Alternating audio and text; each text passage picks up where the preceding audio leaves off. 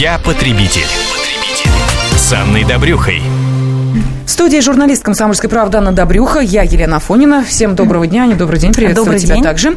И сегодня у нас, э, точнее у наших слушателей, есть э, прекрасная возможность э, разобраться во всех сложностях кредитов, как не разориться, выплачивая кредиты, многие-многие другие вопросы вы сегодня можете задавать по телефону прямого эфира 8 800 200 ровно 9702, потому что в течение этого часа с нами в студии адвокат, эксперт по банковскому законодательству и защите прав потребителей Яна Василевецкая. Яна Юрьевна, здравствуйте. Добрый день. Да, я напомню, что программа «Я потребителя» действительно в первую очередь предназначена для того, чтобы помогать нашим слушателям, именно вам, а, разобраться в конкретных ситуациях, найти выход из той или иной сложной жизненной ситуации с наименьшими затратами времени и нервов. И мы будем ждать ваших звонков, а пока а, начнем а, обсуждать те истории, случаи, которые уже поступили нам на сайт комсомольской правды kp.ru. А, я предлагаю начать с истории а, очень жизненной для последнего времени. К нам обратилась а, читательница комсомолки, которую а, сократили кра- с работы. Ну, а, женщина, в общем-то, в расцвете сил, ей около 50 лет, но, тем не менее, вот в условиях такой кризисной ситуации не, не удается найти новую работу. Она переживает, что из-за кризиса в ближайшее время и не найдет работу, и не сможет выплачивать в полном размере те кредиты, которые на ней висят, причем на ней вот э, три кредита.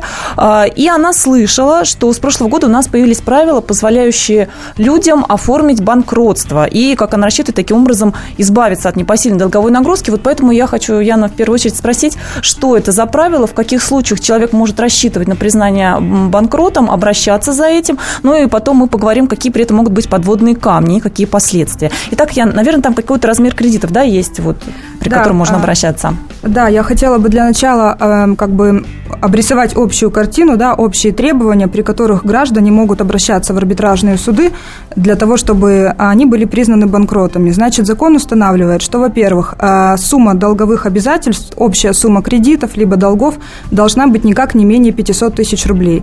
То есть, если у вас задолженность 500 и более тысяч рублей, вы можете обращаться в арбитражный суд для того, чтобы вас признали банкротом. Это не тело кредита, а э, это общая сумма задолженности, Общая, да? То есть, может быть, например, у вас может быть 5 кредитов на общую сумму 500 тысяч рублей, может быть, один кредит, да? То есть, главное, чтобы было 500 и более. Вот, а, это первое правило. Второе правило. Сумма задолженности должна быть 3 месяца. 3 месяца и более. То есть, Срок, есть- то есть срок вот именно срок, такой, да? да? То есть, сначала у нас идет сумма а, 500 тысяч рублей, потом срок 3 месяца и более.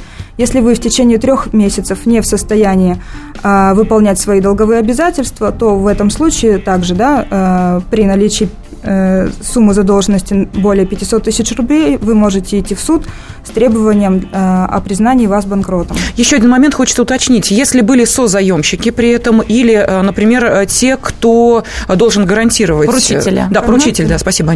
Вот как в А, этом случае? В таком случае, если у вас, э, например, вы брали кредит, и там был поручитель, э, эти все условия, они должны были, они, во-первых, прописываются в договоре, в кредитном договоре обязательно. Здесь нет, как бы поручителя не могут признать э, банкротом. Здесь только непосредственно сам заемщик, сам должник может быть признан банкротом. Также очень важно, э, вообще арбитражные суды э, наши, они специализируются на ведении споров между юрлицами, да, и в арбитражных судах э, вообще рассмотрение дел происходит немного в ином порядке, чем общая юрисдикция. То есть судах общей юрисдикции, там, где у нас происходят разводы, я немножко так от темы, просто хотелось бы пояснить, да, там, где у нас происходят, например, разводы и так далее, там дележ какого-то имущества, то есть общая юрисдикция, там приходят граждане без, э, даже без помощи юристов, они могут прийти сами от руки написать исковое заявление, это заявление будет рассмотрено. В судах, э, в арбитражных судах все совсем по-другому. Арбитражные суды, у них очень четкая прописанная конкретная, конкретная структура. Да, Процедура, э, да? Да, конкретная процедура, и там все довольно-таки сложно. То есть Даже- заявление в свободной форме сам от себя написать не Заявление можешь? в свободной форме сам от себя ты написать не можешь. Там э, необходимо приложить э, довольно-таки внушительный объем документов, которые будут подтвержда- подтверждать, что именно вы, не, вы должны доказать свою неплатежеспособность. Э, Также вы должны предоставить э, очень такой внушительный список документов, э, вплоть до свидетельства о рождении детей, вплоть до свидетельства о заключении брака, свидетельства о расторжении брака. Вы должны предоставить все сведения о тех сделках, например, с недвижимым имуществом, которое вы производили за последние три года. Объясню, для чего это делается. Потому что некоторые наши граждане Вообще закон о банкротстве граждане наши ждали давно и с, с надеждой о том, что вот как замечательно, сейчас будет принят закон, и я пойду себя быстренько банкротом признаю. Предварительно, например, переписав все свои там пять квартир на своих там друзей, родственников и так далее. Нет. То есть, если вы идете в суд с требованием, э, с желанием признать себя банкротом, будьте добры, пожалуйста, предоставьте документы о ваших сделках с вашей недвижимостью за последние три года, предоставьте сведения о своих доходах за последние три года. То есть, ну, э, я сейчас не буду перечислять все документы, которые необходимо приложить, но поверьте, э, Список этих документов достаточно большой, и для того, чтобы, в принципе, арбитражный суд принял вообще дело к рассмотрению к своему, то есть все эти документы необходимо приложить, и со свою несостоятельность как должника нужно доказать. То есть, Ян, условно говоря, если за последние три года, например, человек получил наследство, в наследство какую-нибудь дачу, да, mm-hmm. там, или автомобиль, то э, суд, что, что могут признать э, вот это вот имущество, ну, сдел, сделку, да, не действительно вернуть это имущество и на него наложить какие-то взыскания для того, чтобы а, долг? Если здесь как бы даже не столько имеет значение, по какому основанию человек получил какое-либо имущество, по наследству, либо еще, здесь это не важно. То есть, если у человека есть какое-либо имущество, которое в состоянии покрыть Но он его успел его передать, на кого-то переписать, да? То... Ну, если что-то вот было, было передано за последние три года, то нет, здесь как бы, ну, это будет уже, может быть, расценено как, ну, мы не, мы не можем знать заранее, да, человек это делал по доброй воле, либо человек это сделал намеренно. Нет, здесь как бы тогда, значит, нужно в любом случае находить какое-то имущество и покрывать свои долги. Не очень понятно, что это должна быть за справка моей неплатежеспособности, если я нигде не работаю, куда я должна прийти, чтобы взять справку о том, что я нигде не работаю? Вы должны, должны предоставить справку за последние три года. Ну, например, если вы не работаете в течение последнего года, то с предыдущего места работы. То есть справка 2 НДФЛ за последние три года. Она в любом случае должна uh-huh. быть. Также справка должна быть из налоговой по вашим отчислениям, из пенсионного фонда по вашим отчислениям, потому что здесь, ну, э, то есть, э, как бы подтвердить ваши доходы вы можете не только предоставив справку с работы, да, а еще и пенсионный фонд за вами очень четко смотрит и наблюдает. Наша любимая налоговая служба тоже не спит, поэтому здесь как бы доказать доходы можно не только вот с помощью справки. У нас есть э, вопросы, э, но тем не менее мы все-таки означили тему э, для нашей сегодняшней встречи «Как не разориться, выплачивая кредиты». Вот один из наших радиослушателей написал самый надежный способ – это не брать кредит. Вот так написал ну, Сергей.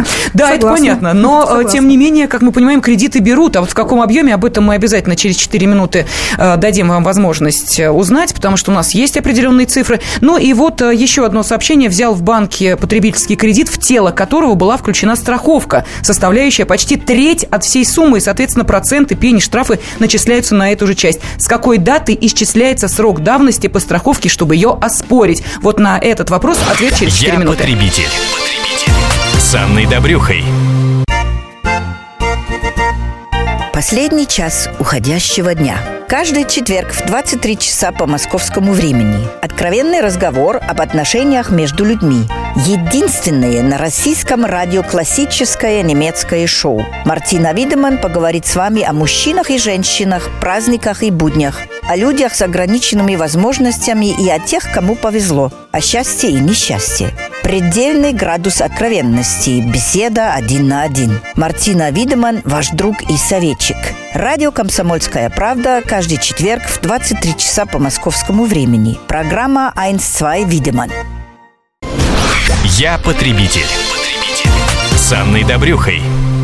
Журналист «Комсомольской правды» Анна Добрюха в студии, ну а также я, Елена Фонина, и наш сегодняшний эксперт, э, адвокат компа- э, коллегии адвокатов Камаев и партнеры э, Яна Василевецкая. И мы сразу обращаемся к нашим радиослушателям. Поскольку мы в прямом эфире, у вас есть великолепная возможность спросить о том, что вас волнует, а сегодня тема у нас «Как не разориться, выплачивая кредиты», задать конкретный вопрос, получить квалифицированный ответ. Воспользуйтесь этой возможностью, потому что к адвокатам не попадешь, а если попадешь, то за довольно ощутимые деньги. Здесь у вас в прямом эфире есть возможность получить квалифицированный ответ на ваш вопрос. Ну, я напомню, что проблемы, которые мы сегодня обсуждаем, действительно острые. Эксперты говорят о том, что в последнее время все больше людей попадают в условия так называемой финансовой пирамиды, поскольку берут новые кредиты не для того, чтобы покупать какие-то товары или а, приобретать услуги, а для того, чтобы оплатить ранее взятые кредиты. Ну и более конкретные цифры по кредитной нагрузке у нас есть. Цифры и факты. По последним данным, на руках у россиян находится порядка 30 миллионов кредитных карт. По каждой пятой из них имеется просроченная задолженность. Общий долг по всем просроченным кредиткам на 1 февраля этого года составил 230 миллиардов рублей. 7 миллионов 700 тысяч человек, около 18% от общего числа активных заемщиков, одновременно обслуживают три кредита и более. Такие заемщики в среднем ежемесячно отдают банкам порядка 60 тысяч рублей. Яна Юрьевна, ну вот давайте я повторю вопрос от нашего радиослушателя, который как раз связан с э, кредитами потребительскими. Он пишет. Взял в банке потребительский кредит, в тело которого была включена страховка, составляющая почти треть от всей суммы. Соответственно, проценты, пени, штрафы начисляются на эту часть также. С какой даты исчисляется срок давности по страховке, чтобы ее оспорить? Три года от даты выдачи кредита уже прошли. Ну, э, во-первых, я хотела бы пояснить буквально пару слов э, о том, что у нас очень часто, практически в 90% случаев возникает такая ситуация, когда человек, обращаясь в банк для того, чтобы получить кредит, ему навязывают э, оформление, дополнительное оформление страховки. Говорю навязывают, потому что это именно так и есть. Не Ян, имеет... мы сразу уточним, то есть закон нам позволяет отказаться, строго говоря, от такой страховки. Да, это 100, э, на 100% вы должны, вы имеете полное право отказаться, и если вы не хотите дополнительно платить за страховку, то э, вы имеете полное право это, этого не делать. Советую в таких случаях, то есть письм, э, требовать письменный, э, не, не просто устный отказ, что мы вам не дадим кредит, потому что вот вы там, что-то у вас не так, а именно требовать у банка письменный, письменный отказ выдачи кредита, на, чтобы там было прописано четкое основание. Это есть, касается и потребительских, и ипотечных кредитов. И потребительских, и ипотечных. По ипотечному кредитов. кредиту столкнулась эта история сама с этой ситуацией. Сама потребительский кредит снижают, если ставку по потребкредиту mm-hmm. снижают снижают, э, о, простите, по ипотечному по кредиту, да, э, если ты оформляешь страховку. Вот как только у тебя заканчивается действие страховки, ты можешь ее продлить, и угу. ставка будет также чуть пониже, или ты отказываешься от страховки, ставка поднимается. Вот законно ли это? Ну, э, я считаю, что это незаконно, и э, мое мнение, что это дело, сделано специально. То есть вот такие условия да, дел, делаются именно специально для того, чтобы человек не отказывался от страховки. То есть, в принципе, строго а, говоря, можно ставить э, вопрос о кабальности, наверное, да, каких-то неравноценных ну, в принципе, условиях. В принципе, да. Другой вопрос здесь, что все равно банки наши, они находят, э, там тоже работают умные, квалифицированные юристы, и они в любом случае найдут как бы возможность вам отказать в выдаче кредита. То есть здесь, ну, как бы это навязанное условие страховки. То есть здесь разумным будет, наверное, обратиться в другой банк, не, в друг, ну, не, не во второй, так в третий банк, да, и все-таки попробовать взять кредит без, э, без навязанной страховки. А, что касается ответа на вопрос нашего слушателя, то здесь э, я рекомендую, во-первых, обратиться в банк э, в случае невозможности платить по кредиту, да, для того, чтобы банк рассмотрел вопрос о реструктуризации долга. Если это, ну, как бы письменно обязательно обратиться, да, если никакой реструктуризации не последует, то, ну, если задолженность более 500 тысяч тысяч рублей. Если у него не имеется никакого имущества, кроме единственного жилья, то вот как раз-таки в такой ситуации слушатель может э, обратиться в арбитражный суд для того, чтобы он был признан банкротом. Что касается здесь э, вот именно навязанной страховки, да, то если э, он считает, если он хочет э, как бы признать э, в судебном порядке договор страхования недействительным, то у него есть три года с момента заключения. Три года. Именно, то есть, да. если они прошли эти три года, то уже, к сожалению, к сожалению уже нет ничего. Ну вот, Михаил, видите, на ваш вопрос э, Яна Юрьевна ответила. Телефон прямого эфира 8 800 200 ровно 9702. Слушаем э, вопрос Виктора. Виктор, здравствуйте. Здравствуйте, это вас Ставропольский край беспокоит. У меня вопрос такого плана. Был взят кредит в Сбербанке на полмиллиона рублей, целевой.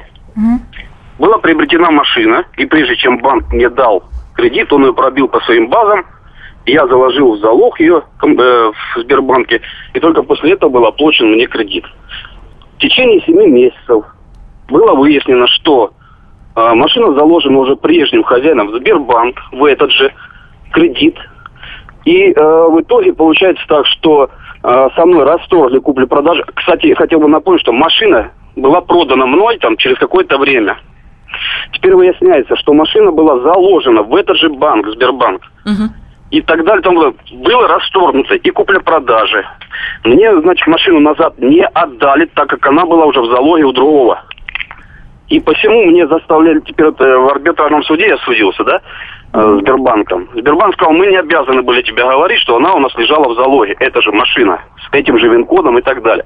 Теперь вопрос у меня заключается в следующем.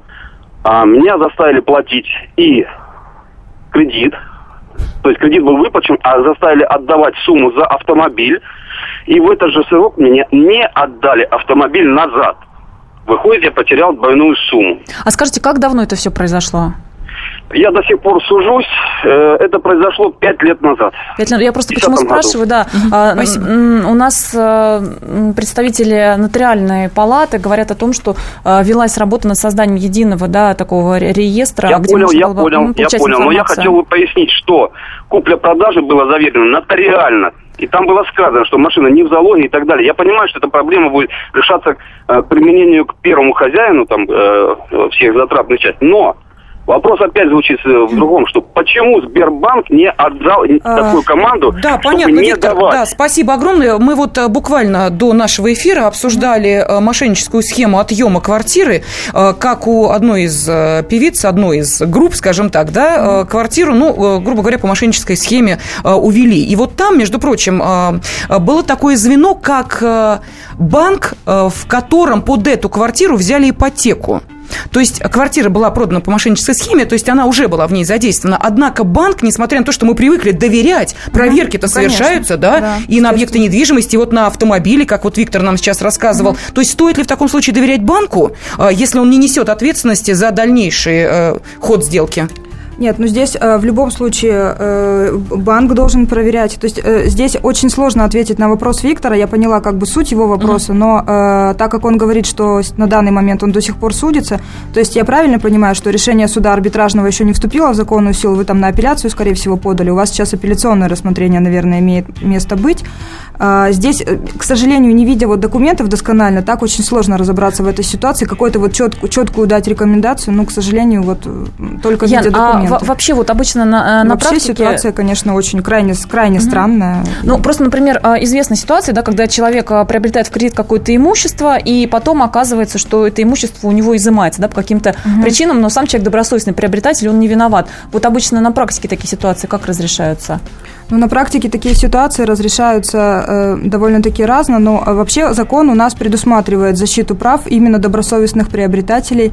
И здесь э, человек э, все-таки не должен нести какую-то ответственность да, за, э, за те действия э, незаконные, которых он не совершал.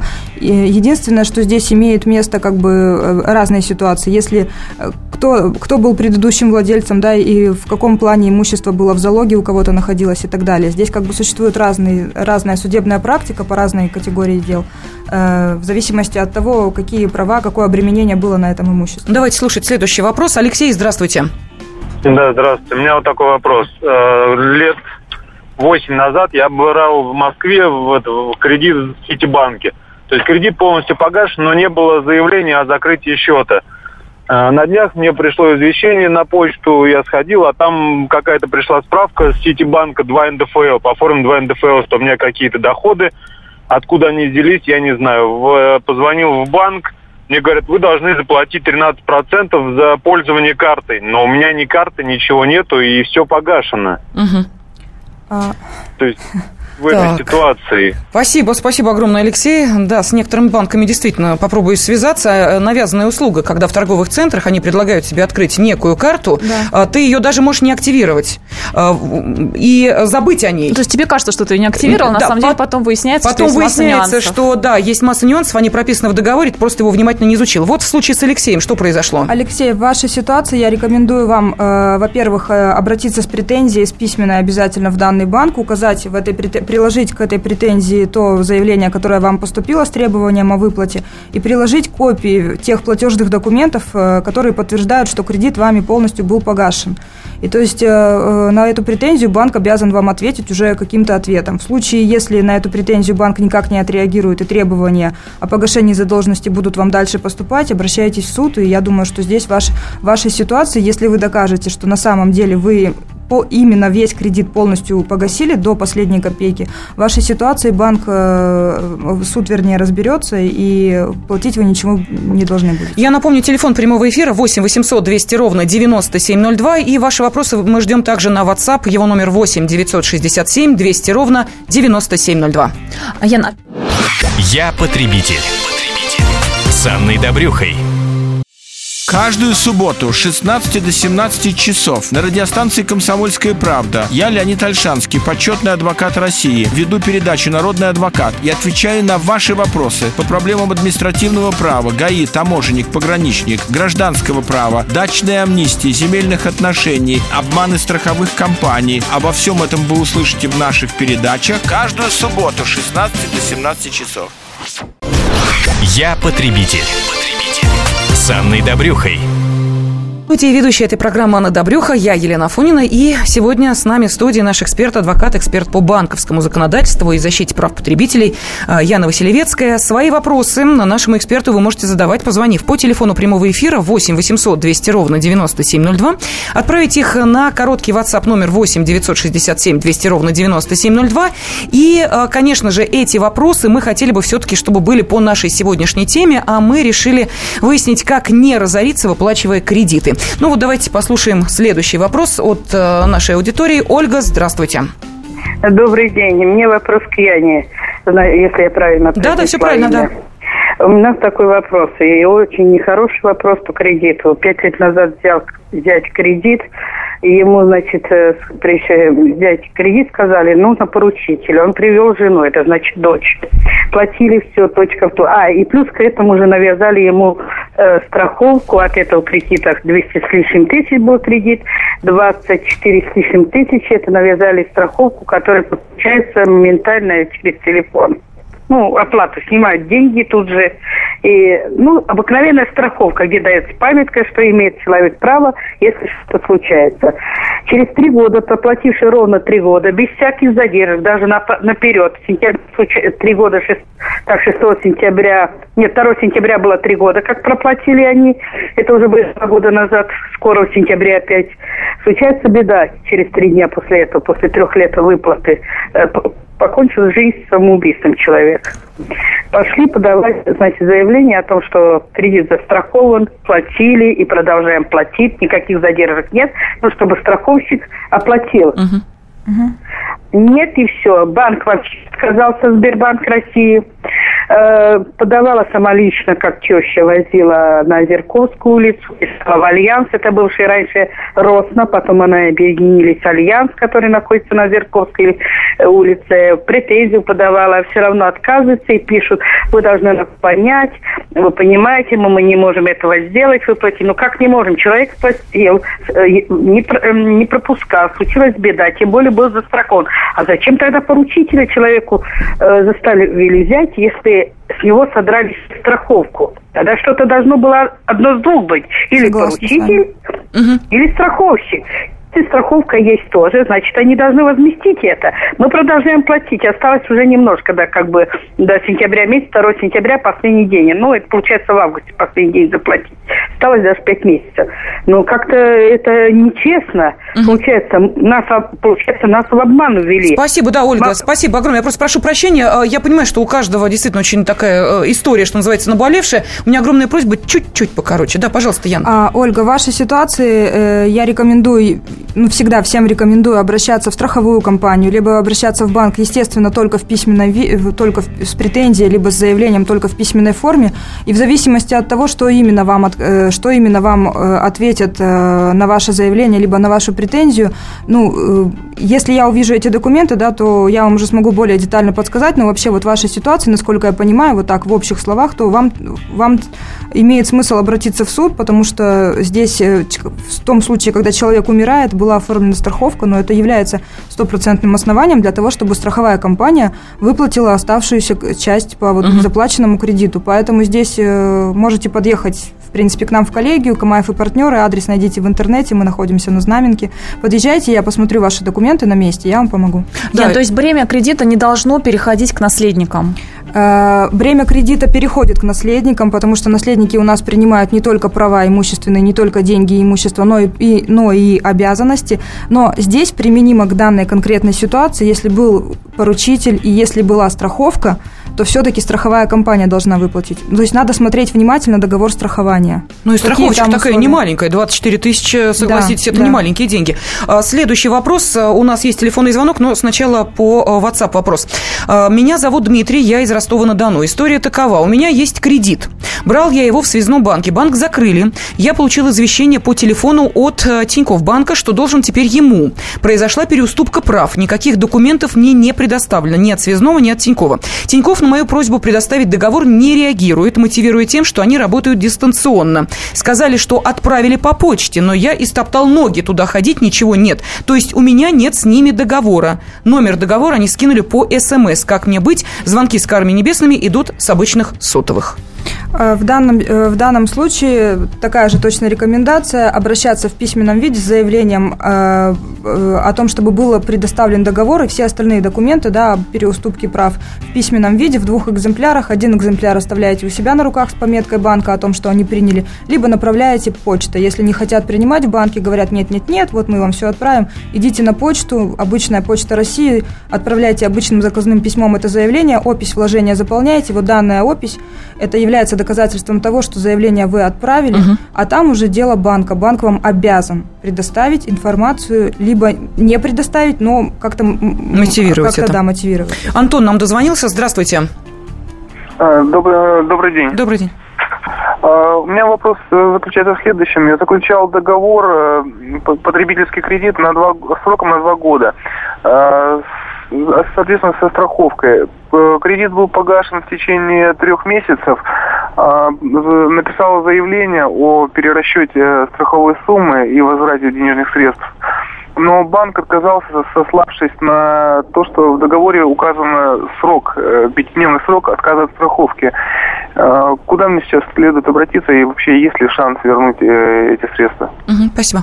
Шанс вернуть эти средства, безусловно, есть. Вы должны э, написать заявление также о перерасчете да, страховой суммы и о выплате там, э, ее части в страховую компанию, также в письменном виде. И пусть они вам предоставят письменный отказ. Если они вам предоставят письменный отказ, то идете в суд и обжалуете это все в судебном порядке.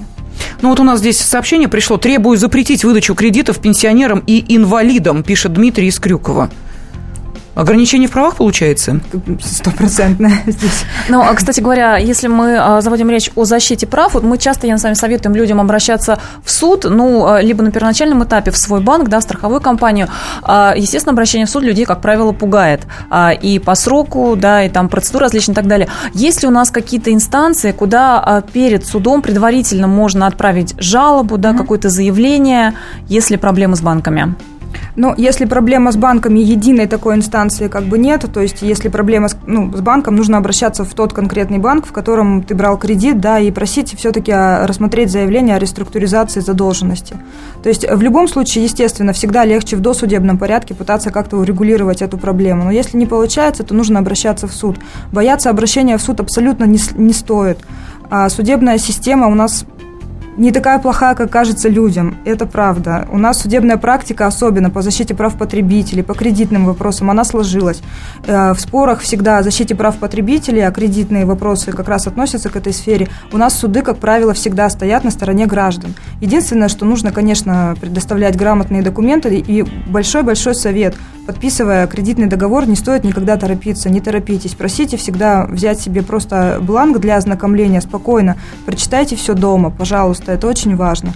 И только потом подписывайте кредитный договор и договор страхования. Ну, уж коль мы заговорили о советах, то мы подготовили э, тоже наши советы в такой специальной рубрике. Домашний блокнот. Полезные правила. Если в вашем договоре с банком указаны драконовские штрафы за просрочку выплат по кредиту, то можно поставить вопрос о признании таких условий кабальными. Обращайтесь с заявлением об этом в свой банк и Центральный банк России.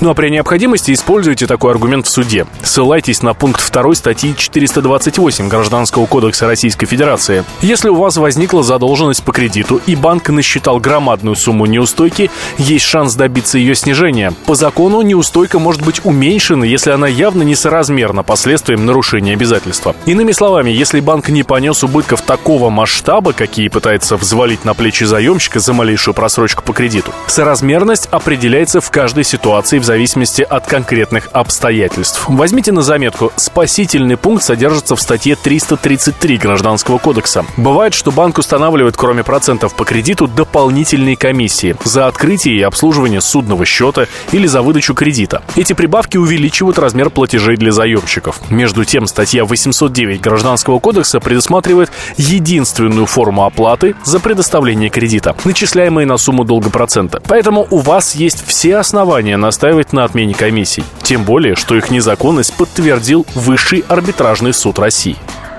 Ну, у нас меньше минуты остается. И вот еще буквально э, один вопрос. Иван из Тюмени пишет. Вопрос. Работник банка кредитуется в банке работодателя. В случае прекращения трудовых отношений законно ли изменение условий кредитования? Нет, незаконно. В данной ситуации закон не может иметь обратной силы и выплачивать кредит э, сотрудник банка, даже став бывшим сотрудником банка, будет именно на тех условиях, на которых он э, этот кредит брал.